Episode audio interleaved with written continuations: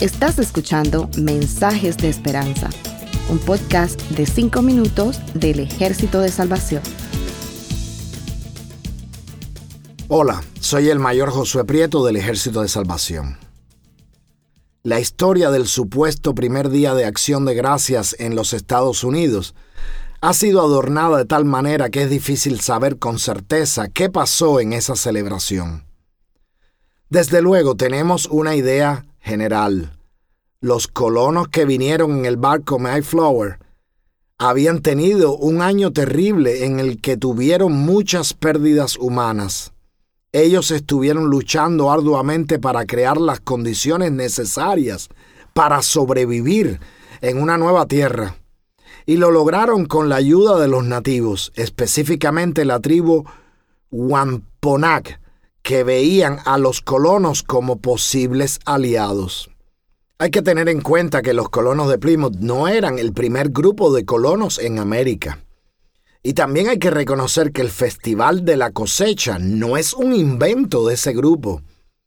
Ya desde tiempos bíblicos el Festival de la Cosecha era una fiesta para agradecer a Dios por los frutos. El cristianismo había adoptado ese tipo de festividad en muchas comunidades, mucho antes de que el Mayflower arribara a lo que hoy es la costa de Massachusetts. Encuentros entre nativos y colonos habían estado sucediendo antes del 1620 eh, y siguieron sucediendo después. Estos encuentros en general eran encuentros no amistosos. Tal vez por eso es por lo que se resalta la ayuda de los nativos a los colonos. Y la celebración religiosa que incluyó a ambos grupos es todavía mucho más impactante. Parte de los colonos eran un grupo de familias que eran llamados pilgrims, que traducido es como peregrinos. El nombre se aplicaba a cristianos que querían separarse de la iglesia oficial británica y que anhelaban que en el mundo nuevo pudieran tener la libertad de adorar a Dios sin ataduras.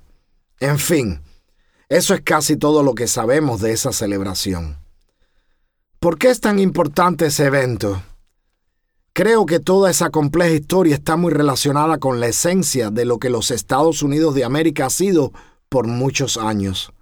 No se puede negar la influencia de las ideas cristianas en las ideas de la independencia de esta nación y en las formas en las que los fundadores de esta nación organizaron el gobierno. No estoy hablando de perfección, eso lo encontraremos en el reino de los cielos. No estoy ni siquiera defendiendo un sistema económico, mi reflexión tiene que ver con el valor de la camaradería y con el valor del agradecimiento a Dios por sus bendiciones. Primero, debemos considerar que, a pesar de las dificultades que nos agobian y a pesar de las diferencias que nos definen, es posible salir adelante en armonía. Además, debemos admitir que Dios es el Señor y como gobernador de todas las cosas le debemos agradecimiento por todo tipo de bendiciones que hemos recibido. Muchos se niegan a agradecer a Dios declarando que los frutos son resultado de nuestro trabajo, pero nosotros sabemos que estar en condiciones de trabajar es un regalo que viene de lo alto. Los escritores del Nuevo Testamento en su gran mayoría escribieron en momentos en que la fe cristiana estaba bajo persecución se pagaba un precio muy alto por seguir a Cristo. Sin embargo, ellos nos animan constantemente a agradecer a Dios.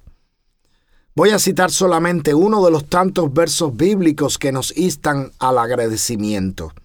En Colosenses 3:15 leemos, y la paz de Cristo gobierne en su corazón, pues a ella fueron llamados en un solo cuerpo y sean agradecidos. Qué maravillosa recomendación. En vez de ser gobernado por pasiones y deseos carnales, debemos dejar que la paz de Cristo nos gobierne. Pero no solo eso, Pablo declara que hemos sido llamados como iglesia, es decir, como cuerpo de Cristo, a esa paz. En medio de un mundo polarizado, lleno de odio, hemos sido llamados a la paz de Cristo. E inmediatamente, aun sabiendo que cuando dejamos que la paz de Cristo nos gobierne, vamos a enfrentar oposición y vamos a sufrir.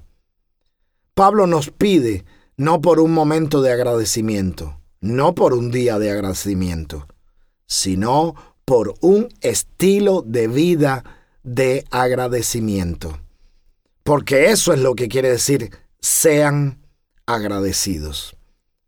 Ojalá no seamos agradecidos solamente el día de acción de gracias, sino siempre. Que el Señor les bendiga.